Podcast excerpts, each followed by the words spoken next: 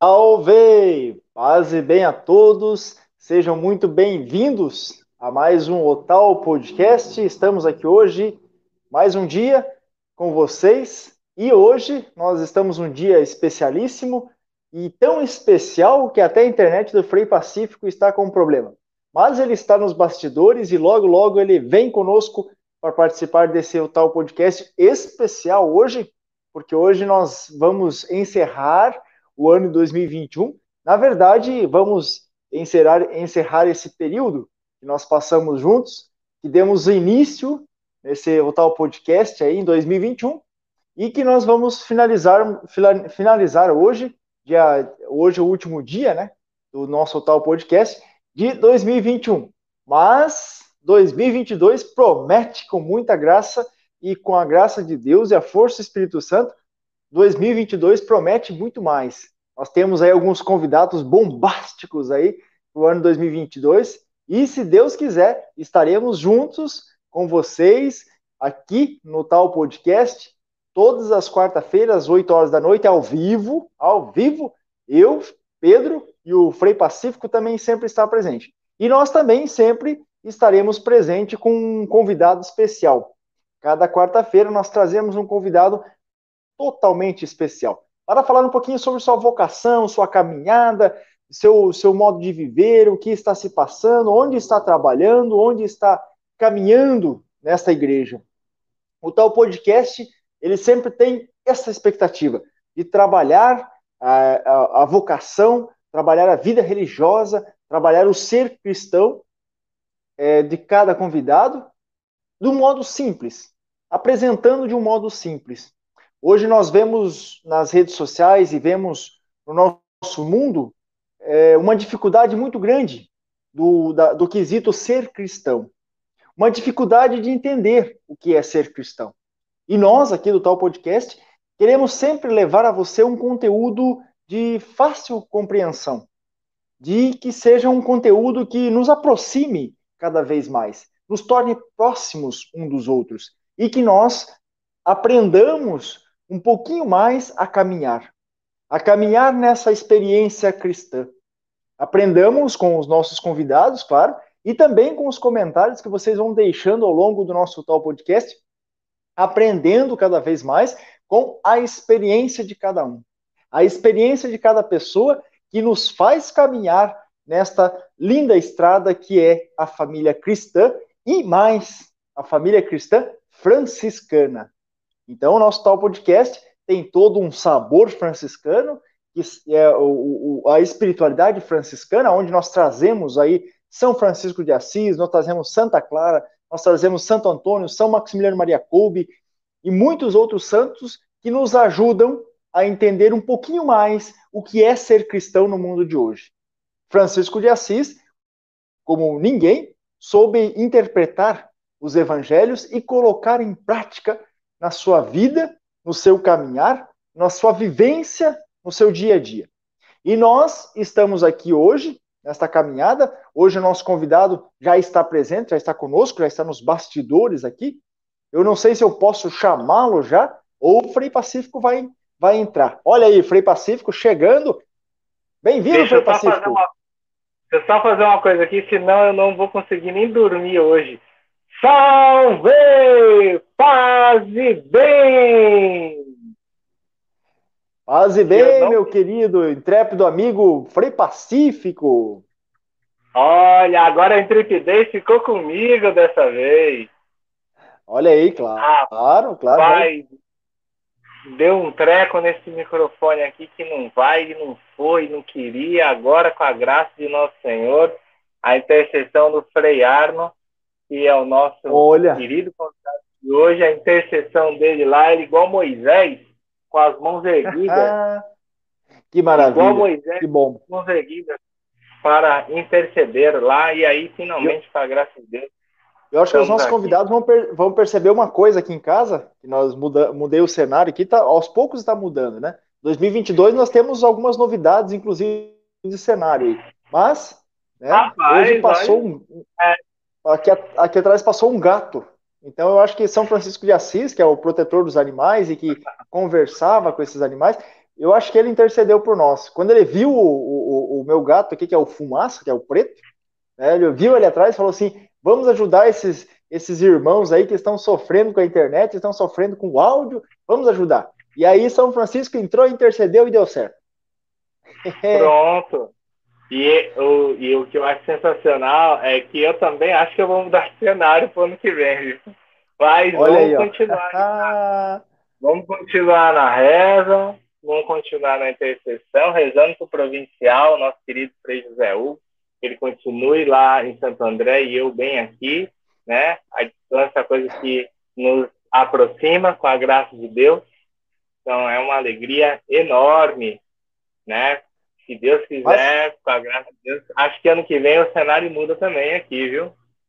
Mas como diz o, o, o grande canto vocacional, né? Nós somos vocacionados do Senhor. Né? Como dizia uma música que o Frei, Frei, Frei Hugo cantou, né? Vocacionados do Senhor. Então, esse canto, nós temos que escutar o Senhor. Aonde ele manda, ele é... iremos. Ele é o intérprete dessa, dessa canção, o intérprete principal. Com certeza. Não foi ele que escreveu, mas ele é o intérprete. Isso, ele canta. E ele, e ele canta até hoje, né? Ele é, é, um bom cantor. Já escutei ele cantando. É. Nossa, canta bem, bem afinado. Mas hoje, dia da Imaculada Conceição, aqui, aqui na Bahia é interessante que aqui é conhecido, é, eu sempre ouvi mais o tipo de a Imaculada. Aqui é mais comum se dizer a Conceição.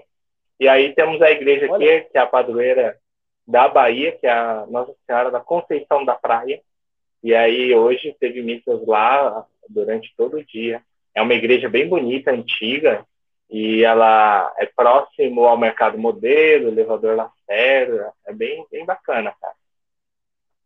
Que legal. Hoje, é verdade, eu esqueci de dizer ali na, na, na apresentação, hoje, né, 8 de dezembro, Imaculada Conceição de Maria, né? Maria foi concebida sem pecado.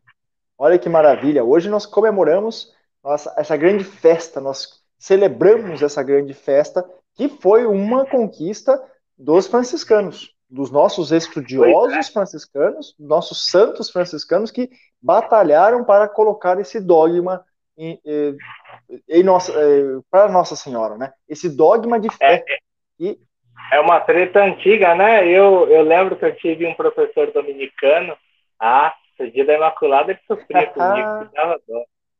Dia da Imaculada, eu e o Augusto, nossa, a gente atormentava a cabeça dele. Era até bonito de ver. Olha aí. Mas, Mas estamos aí. Dia da Imaculada também, né? Minha saudação a todos os a vários padres que foram ordenados, né, receberam seu ministério ordenado nesse dia 8 de dezembro, dia da Imaculada também, meus parabéns. Né, de modo especial, o padre Paulo Afonso, lá de São Bernardo, da paróquia São João Batista, trabalhamos juntos. Também padre Rafael, ou Frei, nosso Frei Rafael, que agora Padre Rafael, da Diocese de Santo André, também foi ordenado nessa mesma data. Então é sempre uma alegria aí comemorarmos juntos com, junto com os irmãos aí, não é? Isso, nosso pároco aqui de Curitiba, paróquio São João Batista, Frei Avelar, também hoje está completando 20 anos de sacerdócio. Foi ordenado hoje também, 20 anos atrás. Pois é. E para falar da Imaculada, para falar sobre como foi esse, essa conquista, esse processo com o dogma da Imaculada, que se discutiu aí por séculos, né, por séculos a fio, até a chegada né, da confirmação pela Igreja, a, a reflexão sobre isso se estendeu aí por vários séculos. Então, seja muito bem-vindo, Frei Arno, paz e bem, meu irmão. Paz e bem. Boa noite a todos, né? É uma alegria estar aqui com vocês para essa conversa, essa partilha também de vida, né? Estamos aí. Que bom, seja bem-vindo aí, Freiar, no nosso meio. O Frei Pacífico, é, às, vezes, às vezes é meio, meio, às vezes fala algumas perguntas meio esquisitas, mas fique tranquilo, Freiar. Aqui a gente vai caminhando tranquilamente. Eu vou moderando, tá bom? Eu tranquilo. modero e acalmo e tranquilizo o senhor que vai ser tudo tranquilo, tá bom? Então tá eu vou acalmando a Frei Pacífico aqui. Isso, não, vai dar tudo certo, vai dar tudo certo. Eu sou, eu sou de boa, eu sou de boa. Tá certo. E para começar, né, Frei Pacífico? Manda ver. Então, Frei Arno, aonde vive, o que come, quais são os seus rituais de passagem? Não percam hoje, não, é brincadeira. Mas, Frei né, se apresente um pouco, né, qual, da onde vem, qual a província, e também um pouquinho da história vocacional, né, da onde veio, e como que nasceu essa vocação franciscana. Então, é, eu sou aqui do Rio Grande do Sul, né? Eu nasci na cidade de Torres, que é a cidade litorânea que faz divisa com Santa Catarina. Inclusive, muita gente acha que já é Santa Catarina, mas ainda é, é, é, é no Rio Grande do Sul. É considerada uma das uh, praias mais bonitas aqui do, do, do, Sul, por, por a sua complexidade com rochas e, e o mar aberto, né, que faz toda uma, uma diferença. É, eu nasci numa família que tem uma ligação muito grande com os franciscanos. É, meu pai foi frei por um tempo, depois saiu, né? Ele ganhou a dispensa é, do Papa Paulo VI, logo depois ali do concílio. E o irmão da minha mãe também era frei franciscano. Inclusive o meu nome é por causa dele, né? Ele, ele também se chamava Frei Arno. E aí os meus pais batizaram como homenagem para ele, que acompanhou todo esse processo é, da saída do meu pai, do casamento com a minha mãe e assim por diante. E é, nesse período da infância, a minha vida foi marcada de modo especial é, pela presença de um bispo. Na época, a minha paróquia pertencia à Diocese de Caxias do Sul, né, que fica na Serra Gaúcha, e nós tínhamos como bispo Dom Benedito Zorzi. Ele foi um bispo que enviou muitos padres em missão para fora da diocese, e quando ele sentiu necessidade de clero, porque faltava, ele chamou os padres que tinham recebido dispensa, estavam casados, a voltar a exercer o ministério é, como vigários paroquiais. E aí o meu pai foi um desses, e eu costumo dizer, eu era coroinha do meu pai, né? A gente ia para as comunidades celebrar a missa, né? E, e, em família, botava a família no carro e vamos lá. Né? Então, nesse sentido, é uma, uma caminhada de vida muito marcada pela presença na igreja, na pastoral. Né? Eu aprendi com meu pai o caminho da pastoral carcerária, da pastoral com, a, com as mulheres marginalizadas na prostituição. Ele foi um dos iniciadores na diocese dessa pastoral. É, trabalho da gente não, não pode, às vezes, dar continuidade, mas a gente acompanhou e, e às vezes acompanha ainda as repercussões desses trabalhos, né? Então, a, a, partir disso também, com a influência da família, eu acabei entrando no seminário, bem novo ainda, né? Na época eu tinha 14 anos, fui para o seminário, né? E, e eu queria muito morar onde morava o tio, né? É um, um convento com uma estrutura é, de uma arquitetura holandesa que os, os freis missionários que vieram da Holanda construíram. Hoje é tombado como patrimônio arquitetônico do município, lá de imigrante. A gente sempre brincava, né? O castelo, né? Porque é uma construção grande e hoje é casa de retiros e, e encontros, né? Muito, muito procurado. Então, eu entrei ali, fui crescendo nessa caminhada, passando pelas várias etapas de formação. É, fiz o noviciado em 1989 e, sei lá, eu sempre fui meio estranho, né? Eu cheguei para o formador e disse: Olha, eu não quero fazer a profissão, eu quero continuar noviço, né? Aí eu fiquei mais um ano, né? Achei toda a argumentação e ele me deixou mais um ano de noviço.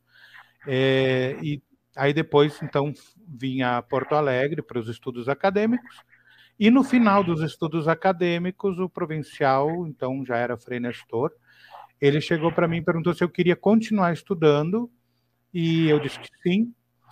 É, eu queria, na realidade, o meu sonho era estudar a Bíblia, né? É, teologia bíblica. E aí ele disse: não, nós precisamos de alguém que estude dogmática. Né? Aí eu pensei, meu Jesus amado, lá vou eu estudar dogmática. E então eu fui para Roma, lá no Pontifício Ateneu Antoniano, na época, né? E fiz então o mestrado em teologia dogmática, com a dissertação exatamente sobre a Imaculada e, e a argumentação de, de, de uns escotos para des, deslindar esse problema teológico que na época que eu estive lá em 2002, 2003, se comemorou 150 anos do dogma, né? Em 2004 era o, o, o, grande evento lá em Assis também que juntou os teólogos da Academia Mariana para pensar o, o, um pouco é, a repercussão desse dogma. Voltei, comecei a trabalhar na formação, trabalhei por muito tempo na formação da, na, na minha província aqui, que pega o território do Rio Grande do Sul, né? É província São Francisco de Assis, tem esse nome.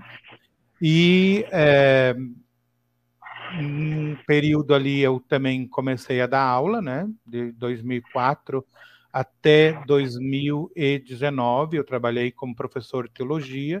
Aí fui eleito no capítulo como vigário é, provincial e ecônomo, daí não tinha mais como dar aula. Eu fiquei só na assessoria dos cursos que nós temos pela faculdade aqui dos Freis Capuchinhos para as paróquias, formação de leigos e a na pós-graduação, né? Que é, é, então aí é, é que a gente mais está atuando agora na área teológica. O resto do meu dia é com contabilidade, números, contas para pagar e cuidar da casa dos freis idosos e doentes, né? Acompanhar nos processos de, de, de consulta, exames e coisas que precisa fazer. E as reuniões do definitório provincial, né, que eu sempre digo para o provincial, agradeço que tenha sido online, porque enquanto eu escuto os freis falando, eu continuo mexendo na tabela de contabilidade. Faço duas coisas ao mesmo tempo. um pouquinho da minha vida é isso aí. Caramba, Frei, agitado, hein? Faz parte, né? Faz parte. Que legal. E aí, como que foi essa essa data comemorativa lá em Assis, essa reflexão também teológica sobre todo o conteúdo. É, eu não, não me aprofundei tanto assim sobre a, a conceito de duns escotos. Eu sei que é difícil o trem é complicado o bicho, mas é, eu achava eu, é fascinante. Né? Eu, eu, não, eu não sei se o senhor assistiu, eu muito do que eu tenho de Duns Escuros também foi daquele filme, foi um filme que foi feito, eu não lembro o ano, eu lembro que eu assisti no meu noviciado, e foi um filme muito bom, que eu acho que ele conseguiu é, abarcar um pouco, apesar de ele ter simplificado bastante, porque lendo mesmo, o trem, o, o bicho era inteligente, porque o negócio é complicado. É, ele é, ele tem o, o, apelido de Doutor Sutil, né? Pela sutileza do pensamento dele. É, eu dizia para os meus orientadores lá da, da, da, dissertação que eu acho que um pouco da dificuldade de Duns Escotos é, reside no fato dele ser estrangeiro, como eu digo, né? Ele era escocês estudando em Paris e tendo que trabalhar no latim clássico da época, então acaba tendo uma profundidade maior em cada palavra que, que se usa, e aí para quem lê com pressa acaba perdendo muito da nuance. De fato, é, ele é profundo, né? É, é interessante porque você colocava, né, quando o professor dominicano sofria, para então contextualizar, é, quando foi realizado esse congresso dos 150 anos, na noite anterior, um dos professores do, uh, dominicanos ligou para o secretário da, do congresso e da, da Pontifícia Academia Mariana, pedindo que explicasse de novo né, essa questão, porque ele ainda não tinha entendido. E o secretário disse: Mas são 150 anos e o senhor ainda não entendeu? Então, é, são essas coisas. Mas, de fato, é complicado porque a gente acaba resumindo muito a, a, a exposição, né, que a família franciscana assumiu a partir de Duns Escotos, ela tem um pouquinho de raiz já é, em São Boaventura antes, mas São Boaventura ele não chega a dar o passo para uma afirmação mais categórica de dogma, porque é, é, sempre delicado. O mundo acadêmico, a gente tem que pensar que eles estão discutindo dentro da faculdade de Paris, da universidade, na época, e o mundo acadêmico ele tem que ele tem que ter um cuidado muito grande entre é, dois passos, né? Que é o ser é, fiel à revelação divina e ao mesmo tempo esmiuçar as ideias, né? É, é desconstruir os conceitos para que quem está chegando possa entender o processo. E dos escotos se vale muito disso. Né? Eu tenho a impressão de que, é, nesse sentido, ele avança mais que os outros, porque ele se dá esse luxo de desconstruir o pensamento que a igreja tinha no, no, no momento, para construí-lo de novo numa linguagem que avance. Né? É, então, nessa, nessa questão do, do dogma da Imaculada, tem basicamente algumas argumentações muito fortes de pensadores anteriores, como Tomás de Aquino, Roberto Bellarmino, Bernardo de Claraval, o próprio é, São Boaventura, Alexandre de Ales, né, só para citar os que eram os grandes da época, em que eles centram a, a, o seu pensamento na, na ação salvadora, redentora de Jesus Cristo. Né?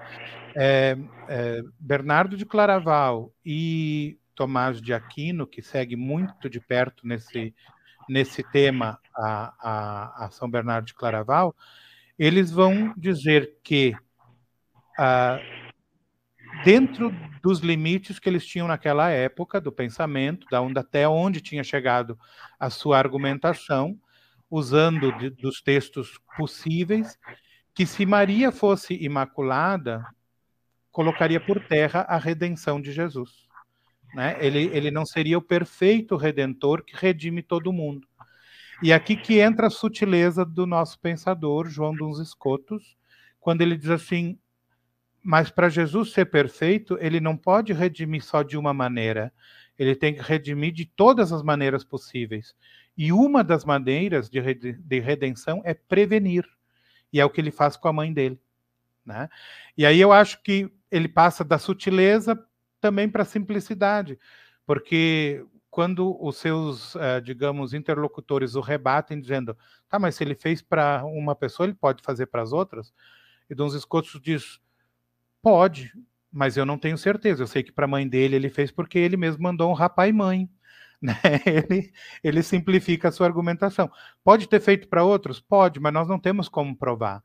Para a mãe, nós temos como provar. É essa, essa argumentação que Cotos usa, né? Para dizer: olha, Maria é imaculada, não porque não precisou da redenção, mas porque a Trindade, Pai, Filho e Espírito Santo, dão este privilégio a ela, levando em conta uma redenção preventiva.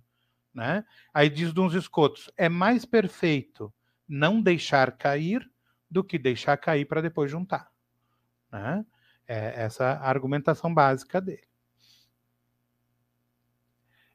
É um, um, dogma interessante porque ele vai também abrir outras perspectivas. Né?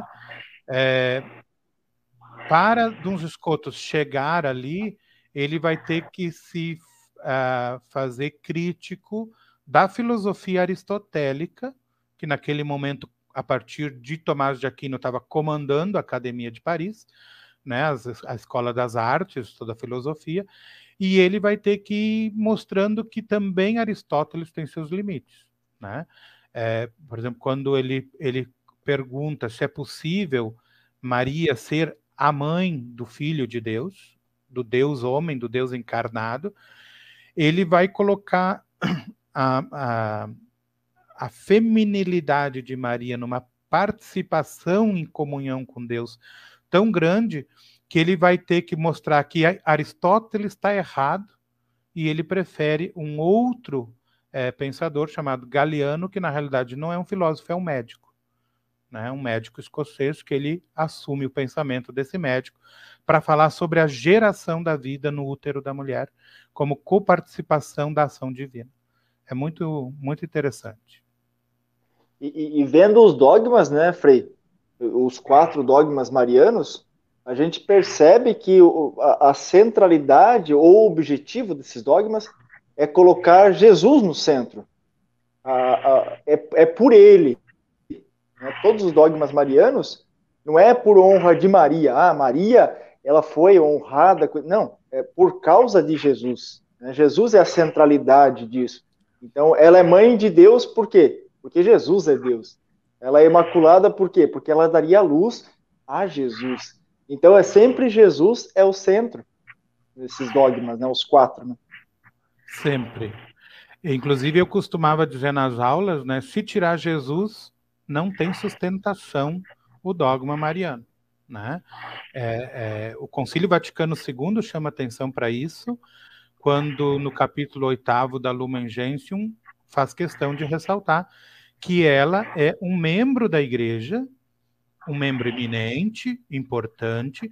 João Paulo II, depois na encíclica A Mãe do Redentor, vai dizer que ela é a que puxa a peregrinação, né? ela é a primeira peregrina em, em direção a, a, ao Pai, ela puxa os seus filhos nessa peregrinação. Paulo VI vai dizer que ela continua sendo nossa mãe quando ela intercede por nós diante de Deus, mas ela é uma de nós ela não é Deus, ela não está no lugar de Deus, ela não está acima de Deus. Ela está junto com os membros da igreja. Então, é muito importante isso para nós, é, também no diálogo ecumênico. Né? Quando a gente pensa assim, ah, os dogmas marianos atrapalham o diálogo ecumênico, na realidade, quando a gente tira a centralidade do Cristo, eles começam a atrapalhar não só o diálogo ecumênico, como também a nossa fé. Né? E quando a gente mantém essa relação, que o Cristo é o centro, é o fundamento daquilo que acontece com Maria, a gente vai entender a expressão de alguns papas, como Paulo VI, João Paulo II, e outros pensadores, como também é, Bernardino de Sena e, e, e próprio Duns Scotus, que chegam a, a, deixar claro assim, que o que acontece em Maria, por causa do fundamento cristológico, acontece conosco aquilo que em Maria já aconteceu antecipado, promessa para o nosso futuro. Né? Então, nós também vamos ser um dia purificados de toda culpa, imaculados, nós também vamos ser levados ao céu, nós também vamos né, participar desta é, maternidade que Maria possui, é, São Francisco de Assis, inclusive, usa essa expressão, né? Quando na carta aos fiéis ele diz assim: somos mães de Jesus Cristo quando damos a luz por nossas obras santas. Né? Nós colocamos Cristo no mundo, por isso também somos mãe dele, como Maria foi mãe dele, trazendo ele ao mundo. Né? Então, tudo que tem na vida de Maria é para nós uma promessa, é para nós uma realização a ser colocada em prática também no dia a dia é um convite, né? Um convite à, à, nossa vida, né? É, nos chama, é um chamado, né? Que, que, que, Jesus, que Deus faz a cada um de nós. Então, a uhum. gente olhando a, a vida de Maria, olhando os dogmas de Maria, a gente também é chamado a fazer parte disso e, e, e tentar buscar aproximar-se cada vez mais desse Cristo, imitando este Cristo, através da, da imitação de Maria. E Maria não, não, não ficou só no início, né? Ah, deu a luz a Jesus, beleza. Cumpri minha missão? Ah, oh, obrigado. Falou Deus, já até mais, já oh, obrigadão. Não, ela continuou. Ela seguiu esse Cristo até os pés da cruz e até depois da ressurreição, ela continuou com os apóstolos.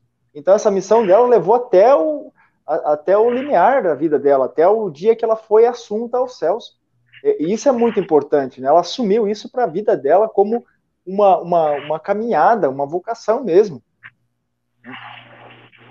É, ela se coloca toda inteira, né?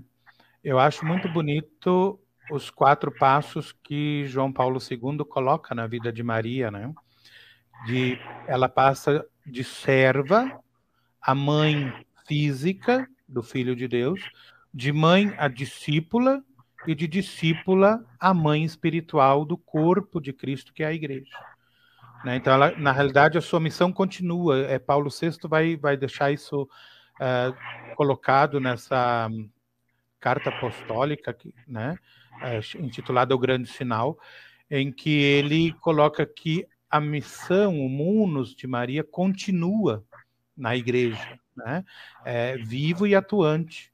Ele, ele se faz presente em cada cristão que tem a sua vida é, gerada nessa maternidade espiritual que, na, que começou aos pés da cruz, como você lembrava, né?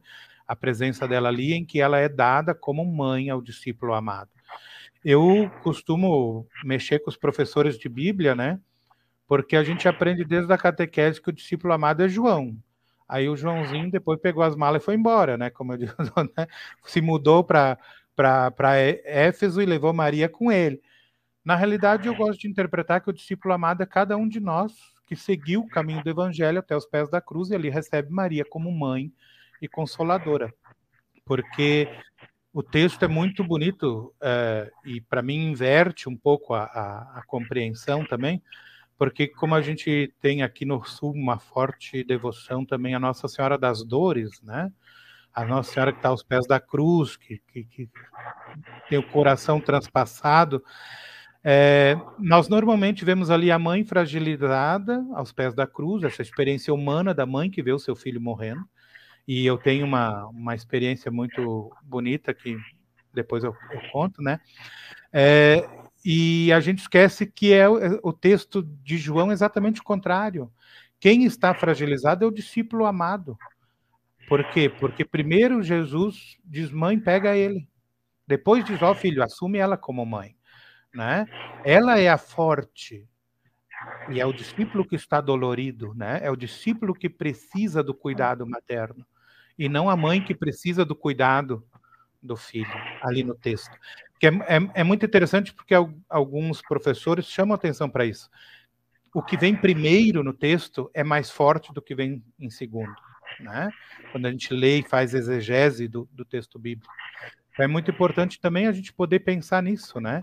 não é a mãe sofredora que está ali, é a mãe corajosa que está ali e que acompanhou o filho até o fim. E agora o, o, o, o discípulo, o seguidor que está frágil, porque sonhava com a redenção e vê o, o mestre na cruz, esse precisa da mãe corajosa. É, eu dizia que eu tinha uma experiência interessante porque quando eu morei no, no interior do estado, aqui uma cidade chamada Agudo, né, é, perto de Santa Maria, é, ali é muito forte a presença da igreja luterana. No município, enquanto município, os luteranos são maioria. Né? Aqui no sul, a, a, igreja luterana é muito forte. E um dia eu encontrei uma professora uh, de alemão, que era luterana, na nossa igreja católica, levando um buquê de flores para a imagem de Nossa Senhora. Né? E olhei para ela e, e disse: é, você aqui trazendo flores para Nossa Senhora, ela disse: ah, Eu vim trazer uma, as flores para a mãe que perdeu um filho como eu. Né? Quer dizer, ela se sentia nessa ligação materna, né, a partir dessa dor de quem perdeu um filho. Então, é, é, eu comecei muito a pensar nisso, né? Como a dor de uma mãe se torna coragem de levar a vida adiante, como a dor de uma mãe faz dessa mãe mais forte né, para assumir uma relação que ultrapassa, inclusive, ideias religiosas, conceitos religiosos, eclesiais e sociais, porque a nossa sociedade tem muito disso, e se solidariza, né? Eu fiquei depois conversando com ela, a mesma atitude que ela tinha ali com aquela imagem de Maria que falava da dor da mãe que perdeu o filho, ela tinha com as suas vizinhas, com as suas amigas, né? Com as pessoas que num município pequeno, passa no rádio que faleceu alguém, todo mundo se conhece. Ela fazia a mesma coisa com essas pessoas, ela levava lá o seu consolo, a sua presença, né, e a sua palavra de ânimo. Eu pensei pouco explorado muitas vezes por nós também, essa imagem materna de coragem e consolo no meio de tanta dor. Né?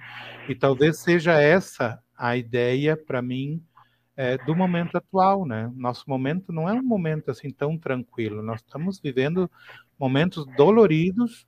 Essa pandemia aí deixa todo mundo louco, né? aqui às vezes a gente tem que dar uma freada na, na, nos freios, né? Freada de freio, porque tem a freada de freio também, né? E aí, aí dá, dá é, a, a vontade, ah, porque temos que fazer, respira, criatura, né? É, pense Nossa Senhora nessa hora, eu digo, né? O que, que ela queria? Tirar o filho da cruz, mas não pôde fazer isso.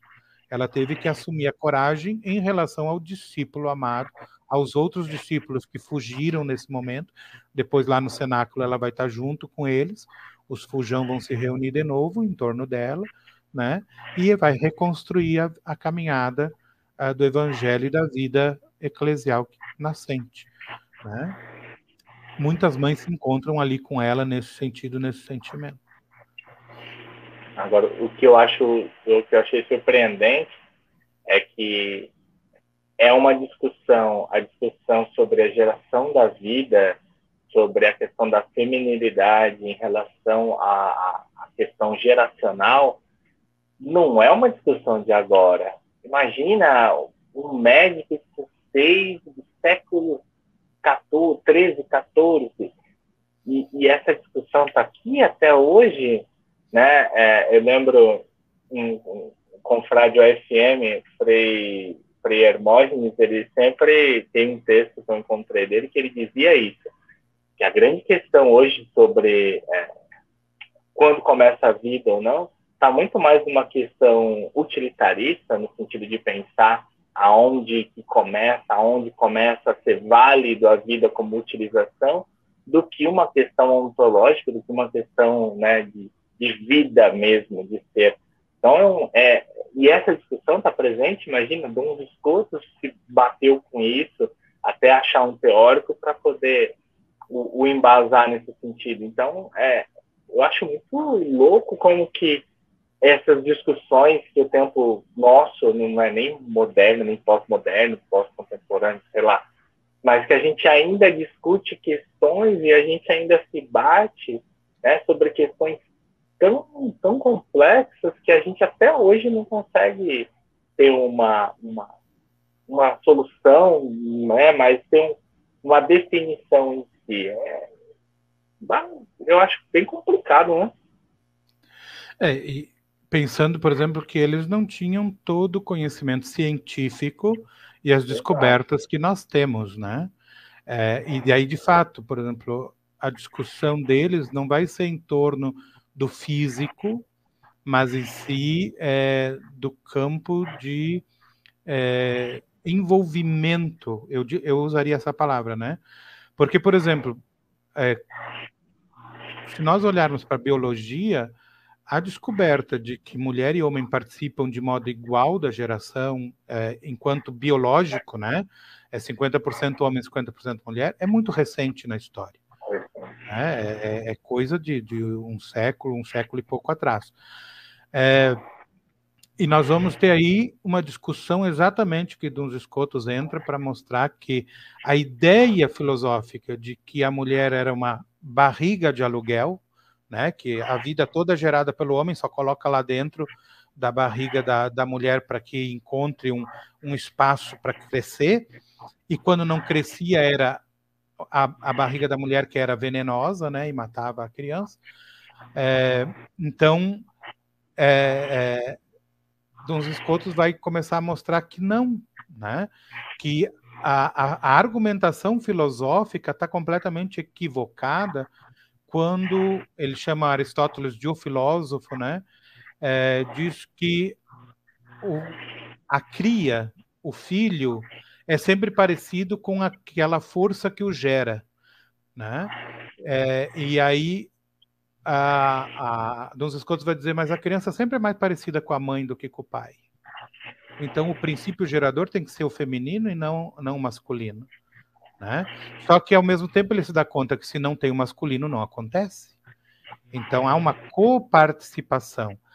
Essa coparticipação ele, ele não vai usar tanto do lado físico biológico como da questão de realmente de haver uma comunhão de vida, né? É, é, nesse sentido, eu acho muito interessante o pensamento é, desse teólogo, filósofo franciscano, em que ele deixa a categoria ou ou, né?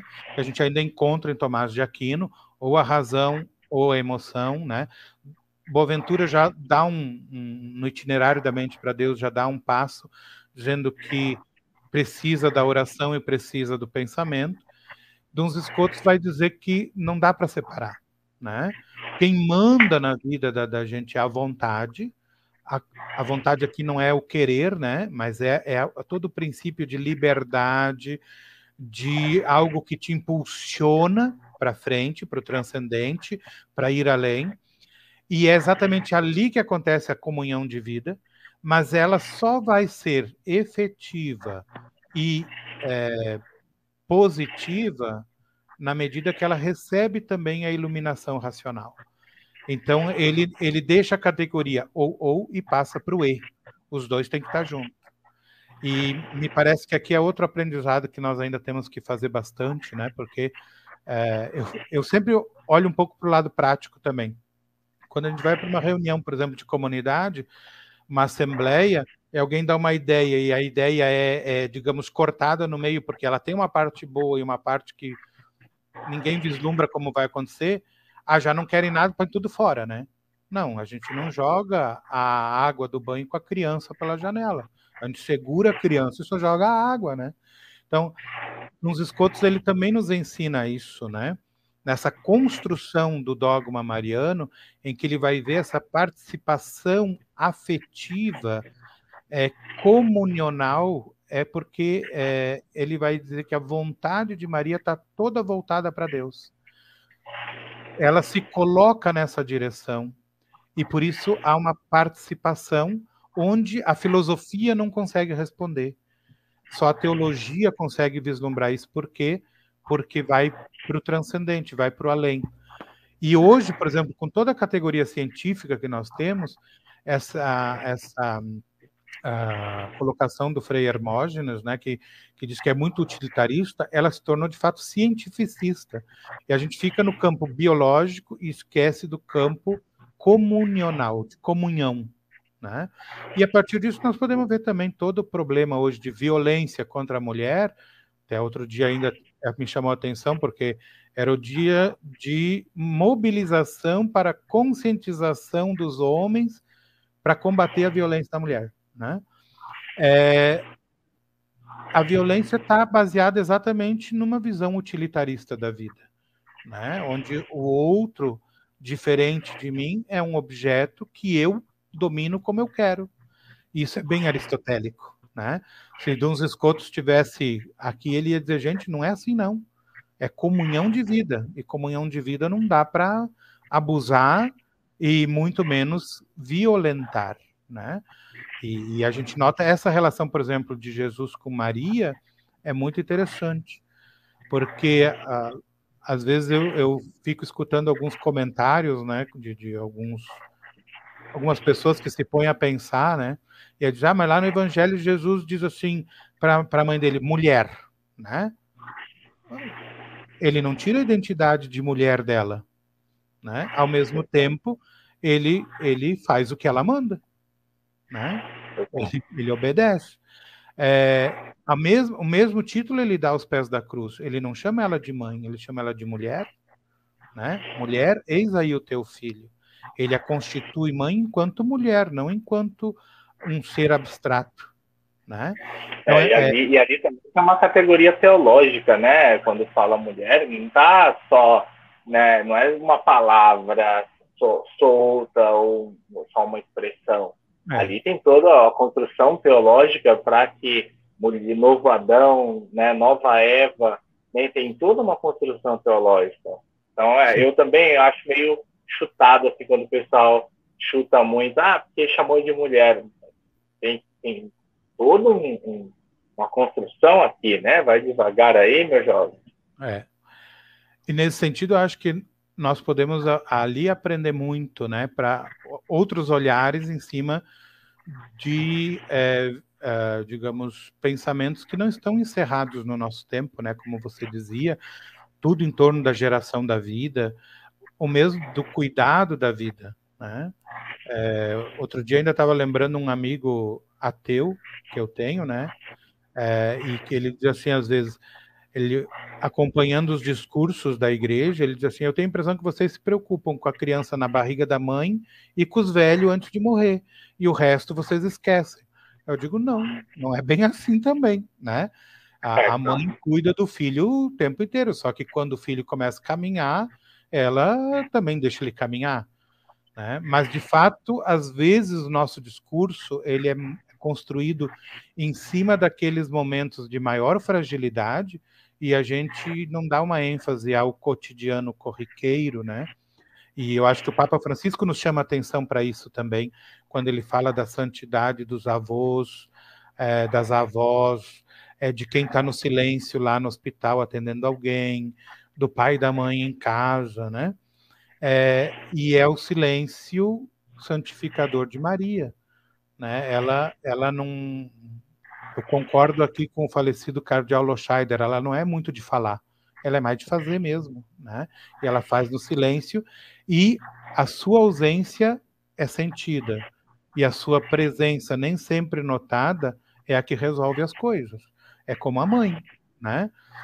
A gente, às vezes, no dia a dia, nem, nem dá conta que a mãe está na cozinha, está no tanque, está é, é, no telefone falando com alguém, mas quando ela não está aí, opa, alguma coisa faltou, né? E, e, a gente sente logo. Por quê? Porque é essencial, faz parte, né, de, de uma essência é, que a gente precisa aprender a contemplar, né? E, e aprender também a fazer a prática é, mais do que a teoria acontecer. É, pensando Jesus sem Maria, pensando Jesus sem uma mãe, sem essa mulher, nós vemos muita questão do, dos filmes da Marvel, né? Que vê aqueles super-heróis, aqueles é, grandes deuses aí que não aparece mãe, né? Que eles caem do céu, vêm de outro planeta, o super-homem vem de outro planeta, cai aqui e pronto. Ele é o super-homem. Mas nós vemos Jesus como uma, ao lado de uma mulher, ao lado de uma mãe. É, eu lembro uma, uma ocasião aqui, uma ocasião não, um fato, né? De um, de um pastor também, de, de uma igreja que, que acabou voltando para a igreja católica, né? Acabou voltando, ele era católico, foi para a igreja evangélica e, e, ali ficou e voltou. Quando ele voltou, eles perguntaram, mas por que está voltando? Ele falou, estava com saudade da mãe. E lá não tem, a gente não tem essa relação com Nossa Senhora, com a mãe. Então eu estava com saudade dela, eu voltei por causa dela. Ou seja, falta alguma coisa. Aquele, aquele sabor que o Frei Arno estava falando, e quando a mãe falta, ah, meu Deus, cadê a mãe? Né? Esse sabor na vida cristã, Maria soube colocar. Desde o início da caminhada de Jesus, Maria sempre foi colocando o sabor, né? No primeiro, o primeiro sinal ali no, no Evangelho de João, né? O primeiro sinal das bodas de Caná foi Maria que, que colocou o sabor né? Naquele, naquela caminhada. Jesus nem queria, né? Jesus não estava, não, calma aí, não é agora, não é, calma, vamos, vamos, vamos com calma. E mas ele, em atenção à sua palavra, ele, ele começou a colocar esse sabor, essa alegria para o mundo, que é o vinho novo, né, que veio ao nosso presente. Então, o sinal da mãe na vida cristã é muito importante e, e ela completa, vamos dizer assim, essa, essa vida é, feliz e essa vida saborosa e alegre que é a vida cristã. É, aqui no, no grupo ecumênico que eu uh, participava, agora com a pandemia a gente teve que parar um pouco e até, infelizmente, alguns colegas acabaram falecendo nesse período é, de câncer ou de Covid, né? É, foi muito interessante exatamente a celebração, há algum tempo atrás, dos 500 anos da Reforma Luterana, em que os luteranos é, redescobrem os escritos marianos de Lutero. Né? É, e aí eles se dão conta que, por exemplo, a teologia a, na, na escola luterana, na tradição luterana, ela estava ficando muito seca, muito árida, por falta deste afeto materno. E eles, nessa redescoberta, né, se dão conta que é, não era o intuito dos reformadores acabar com a presença mariana na igreja, né? É, são exatamente os que desenvolvem o pensamento depois e que se vão desdobrar nas inúmeras igrejas evangélicas que acabam se afastando é, dessa imagem materna e feminina é, do evangelho que é Maria, né?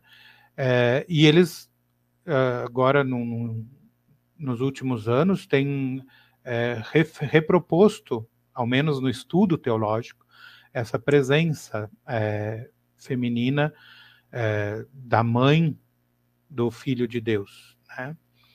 É, inclusive é muito interessante ler o comentário de Lutero ao Magnificat, né, uma obra pequenininha.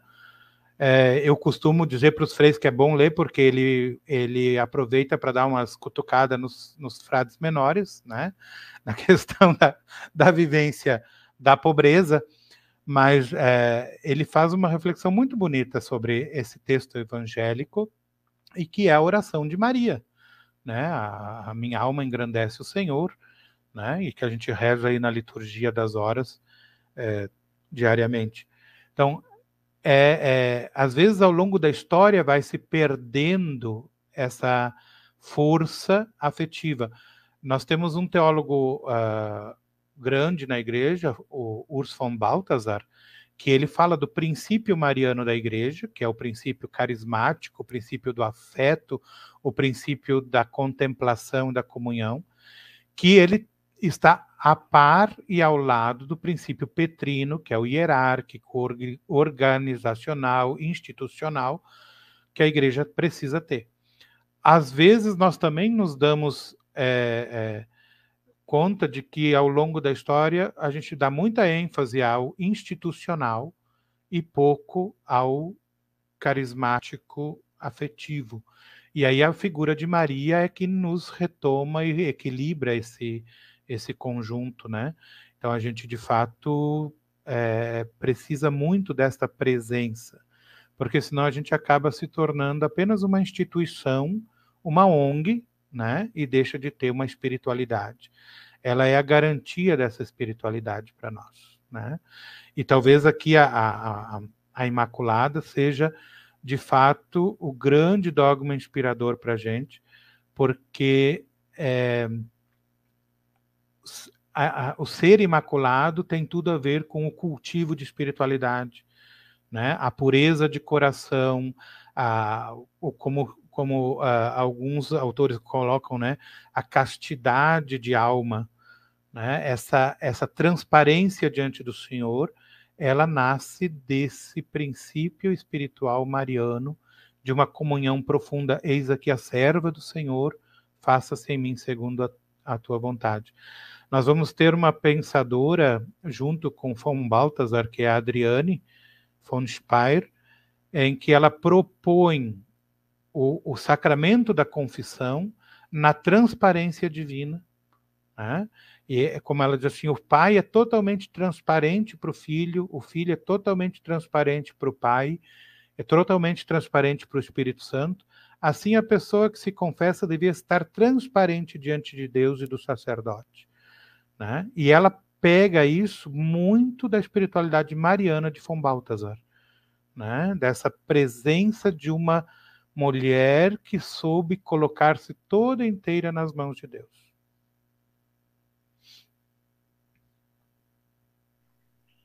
É, essa experiência da, mística da confissão, ela é, é, sensacional, porque é uma experiência mariana e é uma experiência de, de, de desprendimento, né? de totalmente de abertura. Então, isso dá uma, uma concretude para a nossa mística muito mais real, muito mais pé no chão. E quando a gente sempre fala de mística espiritualidade, né, na maioria da, das pessoas, a gente sempre pensa em algo, né? Aqueles monges que levitam, que moram no meio da caverna e ficam lá. Então, quando a gente traz para essa realidade, não, a confissão é um modo de ser transparente, né? As nossas relações, o nosso convívio fraterno com os nossos familiares, né? Nós religiosos dentro das nossas casas, das nossas fraternidades, né? Como tem um frei aqui que ele é bem marcado pela teologia da década de 80, e ele dizia que esse negócio de convento, essa coisa, a gente tem que ter é, fraternidade. Né? E, e por mais que ele esteja impregnado de um certo pensamento que a gente conhece bem, ele não está tão errado. Né? Nesse sentido de que nossas instituições devem carregar muito mais o coração de uma fraternidade, de uma a adelfocracia, como ele gosta muito de lembrar, né? do que de fato de uma instituição dura, seca, onde né, nós temos números, nós temos CNPJ, onde nós temos contas, onde as coisas estão todas encaixadas e tem que se manter assim. E, então, esse espírito, é, essa tensão do Teófilo de Bonet, né, intuição, instituição, intuição, instituição, essa tensão ela acontece com a gente primeiro, né, dentro de nós. Então, eu acho que esse pensamento da confissão, dessa claridade da confissão, ele coloca a nossa mística, a nossa espiritualidade no, na realidade, né, na concretude do dia a dia. É, é eu acho interessante porque é, a nossa experiência aqui no Rio Grande do Sul, né, é um sacramento que cada vez é, menos vinha sendo procurado. E nos últimos anos a gente nota que de novo está se procurando esse, esse sacramento, por uma série de questões, né? É, que eu acho que, que não vem ao caso a gente fazer grande análise, mas me parece exatamente isso, a necessidade que o ser humano tem de se colocar diante de alguém, de partilhar o que se é, né? É, e e no sacramento da confissão você encontra também aquele alguém que sabe quem você é, que é Deus. Né? Você se coloca diante dele. Essa experiência profunda. Evidentemente, nós ainda temos muita confissão, como eu digo assim, que está com a listinha da primeira Eucaristia, né? Ah, fizeram lá com a catequista e tem 94 anos de idade continua com a mesma listinha. Só para dizer, né? Eu já ouvi confissão de gente, cabelo branquinho, dizendo que desobedece à mãe. Eu digo, bom, o senhor não precisa de absolvição, o senhor precisa de uma chinelada na bunda. Né? Quer dizer, para quem desobedece à mãe, precisa de um puxão de orelha. E é, o como crescer também diante de Deus, né? É, essa caminhada que Maria faz na sua vida, ela é inspiradora para nós. E no sacramento da confissão isso transparece o quanto nós também somos capazes de parar, olhar para a nossa vida, realmente fazer o chamado exame de consciência, mas não aquele exame de consciência só assim, ah, eu fiz isso de errado, eu fiz aquilo de errado. Não, eu recebi esse dom de Deus, vou agradecer por isso. Eu estou colocando ele em prática, estou. Ah, não estou colocando do jeito certo, mas estou colocando em prática ao menos um pouquinho, estou, gra graças a Deus e vou crescer nele. Né? É, é, também o errado, conseguir ver o errado, mas não como algo que é, meu Deus, agora eu vou para o inferno. Não. Deus é misericórdia, né? Deus é profunda misericórdia, ele é capaz de transformar a nossa vida. Dizia um, um, um professor, colega na, na, na, faculdade, né, quando a gente partilhava algumas coisas, ele dizia assim: a coisa mais complicada que tem para muitos cristãos, e para quem não é cristão talvez seja mais complicado ainda, é essa revelação que Jesus faz no Evangelho que Deus perdoa. Né? Nós não estamos acostumados a perdoar, e muito menos se sentir perdoado. Né? Porque a gente, a gente é, confunde perdão com esquecimento. E perdão não é esquecimento. Perdão é amar apesar da dor que você me causou. Né? Perdão é capaz de lembrar: olha, isso aconteceu, não deve se repetir. Por isso que Deus deu memória para gente. Não deve repetir. Mas mesmo que eu te lembre sempre de novo, te ponha na ponta do nariz que isso aconteceu, eu vou continuar do teu lado, eu vou continuar contigo. Isso é perdão. Perdão, em outras palavras, é amar. Né? E, e, nós não estamos acostumados com isso. Nós estamos acostumados a ver um Deus que, se a gente fez errado, anotou no caderninho e a gente vai para o inferno. Eu gosto muito do filme O Alto da Compadecida, porque quem tem o livrão é o capeta, não é Deus né? Quem fica anotando as coisas é o capeta, não é Deus. Ah, é verdade, não tinha percebido isso. é. Deus, ele simplesmente chama, né? E é o capeta que fica dizendo, não, mas não pode, não pode, né? Tá aí, é, ele tem o um livro, tá tudo anotadinho ali, tá tudo, tudo escrito. tudo. O pobre do, do, do, do, personagem lá, que agora não me lembro o nome do. Né? Ele sofre, ele confirma, mas eu fiz mesmo, é o Chicó. É, eu fiz isso mesmo, né? Não, eu não tenho mais salvação. E a Nossa Senhora lá tem sim. Né? Vamos dar um jeito. Então, essa misericórdia absoluta de Deus que aparece nos sacramentos de modo especial na confissão, né? Que até é interessante porque a gente agora vai ter as confissões para o Natal, né? Que às vezes a gente quer chegar lá e a listinha corrida. Peraí, relaxa, dá um pouco, senta na frente da Nossa Senhora, conversa com ela, né? E, e repensa um pouco o cada ponto da tua vida, né? Muito interessante. É, eu trabalho muito com a, a, confissão com os nossos adolescentes que vão fazer o primeiro Eucaristia, né? E, e nós trabalhamos principalmente esse ponto, que, que muitos padres vinham dizer para nós, ó, eles estão falando alguns, alguns pecados que talvez não sejam deles, ou que o catequista colocou na cabeça deles que é um pecado. Então, o a, a nosso trabalho é dizer assim, você faz o seu exame de consciência, isso que o, que o Frei Arno estava dizendo, e, por exemplo, pensou em um pecado, leve esse pecado ao padre. Seja transparente a ele, diga: olha, eu fiz meu exame de consciência e eu lembrei, eu me passou pela cabeça este pecado. Não fique criando é, ações e criando até uma mentira às vezes para falar para o padre, ó, ele fez uma boa confissão, ele contou dez pecados, né? Às vezes nove foi invenção do, do, do adolescente, né? Por medo, às vezes, ou por, por, por má orientação do catequista, né? que às vezes tem uma. querer colocar os pecados do catequista no catequizando para que leve para o padre, né? Isso é meio é. complicado. É, eu, eu já cheguei a atender uma confissão em que o jovem é, diz assim: Eu vim confessar aquilo que a igreja diz que é pecado. Né? Aí eu, eu tive que interromper ele e perguntar: E tu o que que acha? Já para mim não é. Eu digo: Então vamos te dar uma benção, mas confissão não existe, né? Na medida que você não sente, é, você está repetindo que um discurso pronto. É, por isso que eu digo que, de fato, o exame de consciência ele é muito importante, né? E eu gosto de, de, de, de, frisar Nossa Senhora, porque no exame de consciência que ela fez, que foi o diálogo com o anjo, ela terminou dizendo: Eis aqui a serva do Senhor. Né? Eu posso assumir esse dom, eu posso assumir a maternidade, eu entendi como é que vai acontecer, né? porque se colocou diante de Deus, refletiu. É, também nós né, podemos fazer esse processo né, de, de, de estar ali acompanhando a evolução da nossa vida diante de Deus, exatamente percebendo, eu posso assumir o que Deus me pede, né? Eu posso assumir o dom que Ele me dá. Então eu vou construir esse dom. Né? Às vezes o que acontece é que nós somos muito é, envolvidos pelo um, uma, um, ritmo que está aí na sociedade, também na nossa igreja, né? A gente não está vivendo fora do mundo, então no mundo a gente acaba entrando no ritmo e a gente, para não fazer feio, entra na fila, né? Vai lá rapidinho, fala algumas coisas como diz um amigo meu, ah, eu chego lá e, e digo pro padre, eu não matei, não roubei, o resto fiz tudo. Eu digo, menino, tu não faz isso, né? Porque daí a minha cabeça já é muito criativa, e vai, e vai, e vai, né? Aí eu fico pensando coisas que tu não fez também, que tu deixou entender que eu fiz, né?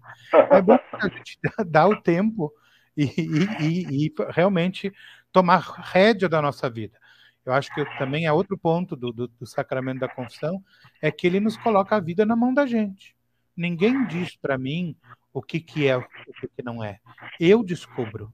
Eu me deixo iluminar pelo Evangelho e pela vida de Deus em mim e vou percebendo o que é e o que não é.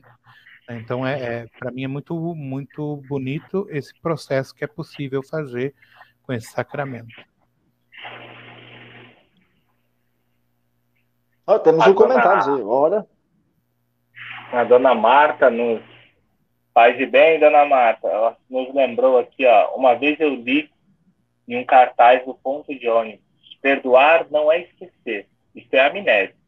Perdoar é lembrar sem que isso lhe cause sofrimento. É isso aí.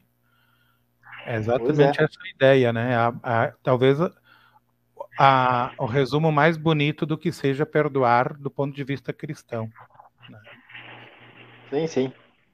Olha aí, que maravilha. Hoje, falando aí da Imaculada Conceição, 8 de dezembro, dia da nossa queridíssima Mãe Imaculada Conceição, nós estamos aí com o Frei Arno, que está com a sua presença aqui nos alegrando nessa noite, nos trazendo algumas coisas aí que, olha, nos fez pensar, nos fez refletir, tanto na nossa confissão, a busca da nossa confissão, né, agora para o Natal, é uma preparação também para o Natal, e é uma, uma, um sacramento tão importante nesses nossos dias, que é também a questão de, de, de ser ouvido. Né? Deus ele, ele se coloca no modo ouvinte, vamos dizer assim, na confissão.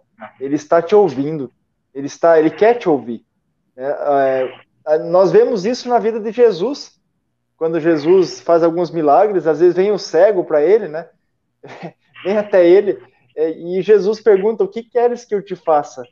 Todo mundo olha para Jesus e fala: Como assim? Como que é que te faça? Não tá vendo que o cara é cego? É, é, é, é para dar a visão para ele, né? Mas ele procura, ele quer ouvir, ele quer saber de você o que você quer. Né? Agora, esse tema da confissão é interessante porque ah, eu, eu não sou sacerdote, não sou padre, mas como é interessante perceber que até na direção espiritual, quanta gente vem, vem procurando. Né? Ah, Frei, o senhor atende direção e tal. Quantas pessoas é, é, estão retornando a essa prática, né? De ter um diretor espiritual, de ter alguém para conversar, para desabafar, para dar um conselho, dar uma direção. Como isso cre cresceu também nesse sentido, né? Junto com a confissão. É, muita gente que vai também ao confessionário já chega dizendo: Eu não quero confessar, eu quero um conselho, quero uma palavra, né? quero é, poder entender o que está acontecendo. E eu acho que é, é também uma reação muito própria do nosso tempo, em que nós vivemos uma série de processos que construíram um modo de ser na atualidade é, de um individualismo muito grande e que acaba não preenchendo a, vida das pessoas e não resolve ah, os problemas. Eu digo isso me lembrando de uma frase exatamente da minha cidade natal, Torres, né? Que a gente, quando era adolescente, a gente dizia para quem completava 18 anos, a gente dizia assim: agora você é vacinado, maior de idade e dono do seu nariz né? Quer dizer, não, não precisa mais de nada. Só que na realidade precisa. A vida humana ela não acontece no isolamento, ela não acontece sozinha, né? E as pessoas que fizeram a experiência agora do isolamento, né, né, nesse período, elas se deram conta disso. A minha irmã mais nova, ela mora sozinha lá em Florianópolis, né? Ela trabalha no Banco do Brasil, foi transferida para lá. E lá pelas tantas, ela sentiu a necessidade de algo na vida que fizesse companhia, né? É... E a minha outra irmã que mora em Torres ainda, né, se deu conta de que a nossa irmã mais nova estava sofrendo. Então começou as viagens de ida e vinda de Florianópolis a Torres, Torres Florianópolis. Cada final de semana uma ia, outra voltava, exatamente para construir essa é, é, é essa é, resolver essa necessidade de que a gente sozinho não vive, né? Então é, é interessante a gente poder per perceber isso que o nosso tempo é um tempo individualista, uh, o pós-moderno, né? E a modernidade é, exacerbaram a individualidade da pessoa e as pessoas agora se dão conta que precisa conversar, precisa sentar junto, né? Mas não é qualquer conversa, não é qualquer estar junto, né? Aqui no Rio Grande do Sul a gente tem o costume da roda de chimarrão, né? no, no início, no fim do dia. É, é, quer dizer, é, é o, o, dar tempo de estar junto com alguém. Né? É, um grande escritor brasileiro foi o Rubem Alves. Anos atrás ele escrevia exatamente isso, que a gente tem que aprender a escutar. E escutar significa perder tempo de estar junto. Né? É, porque alguém fala, ele quer ser ouvido. Né? E quando uh, não consegue ser ouvido, não preenche, continua vazio lá dentro, né? E esse vazio, ele depois cria dor, sofrimento, é, e que a gente normalmente diz assim, ah, tá deprimido. Não é só depressão, né? Às vezes pode ser pura tristeza, e a tristeza se dá por falta de comunhão. Né? Por isso que a liturgia para mim é uma festa, né? É um encontro. Eu me lembro muito quando eu era pequeno que a gente ia para casa dos avós e o, o, o tanto o vô, depois como os tios mantiveram essa tradição, eu para mim era uma tortura sair uma hora antes de casa para ir para a igreja que era quatro quadras, né? Rapidinho de chegar lá. Mas não era o ir para a missa, era o encontrar com os amigos na porta da igreja, conversar, e depois da missa terminada se continuava ali conversando, né? Essa comunhão de vida, essa socialização da vida que vai acontecendo, né? É aquele é a ideia do cenáculo, onde os discípulos, as mulheres, os parentes e Maria estão reunidos, não só para rezar e receber o Espírito Santo, porque eles nem sabiam que iam receber o Espírito Santo aquele dia. Eles estavam lá porque costumavam se reunir lá. Aqui é outro texto muito interessante da gente pensar, né? Eles estavam fechados por medo dos judeus no lugar que eles costumavam ir. Quer dizer, todo mundo sabia que eles estavam lá. Então eles não estavam escondidos né? Eles estavam lá porque era lá que se encontravam. Né? Então é, é, é de fato toda uma vida que hoje as pessoas voltam a buscar uma orientação, uma palavra, um estar junto, porque o nosso mundo criou um, um, um, modo insustentável de viver. E é exatamente na comunidade que a gente encontra a, a resposta para isso, para esse preencher interior, né, na, na, vida cristã e na vida também humana da gente, né? Não, não é tão diferente assim. É, eu acho que um da essa coisa da escuta, um dos, meus grandes ensinamentos com isso, eu aprendi com um livro do Hermann Hesse chamado Siddhartha, que é uma história ah, paralela, né? É um outro personagem que tem nada a ver com o histórico, clássico Siddhartha Gautama, mas o nome do, do personagem é Siddhartha e é uma história análoga, né? E é interessantíssimo um dos personagens, que é o Vasudeva, que é como se portar diante de alguém para escutá-lo.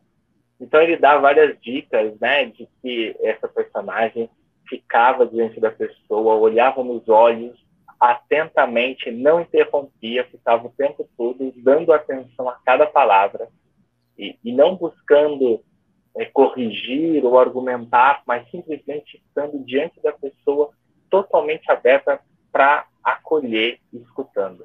Então, foi um dos meus grandes ensinamentos assim, com Hermann Hesse, né, entre os vários livros dele que eu sou muito, que eu gosto bastante, mas esse ensinamento de como estar diante de alguém, né, parar, de escutar, de dar atenção, de deixar a sua própria mente silenciosa e deixar com que a pessoa simplesmente diga tudo aquilo que ela quer dizer.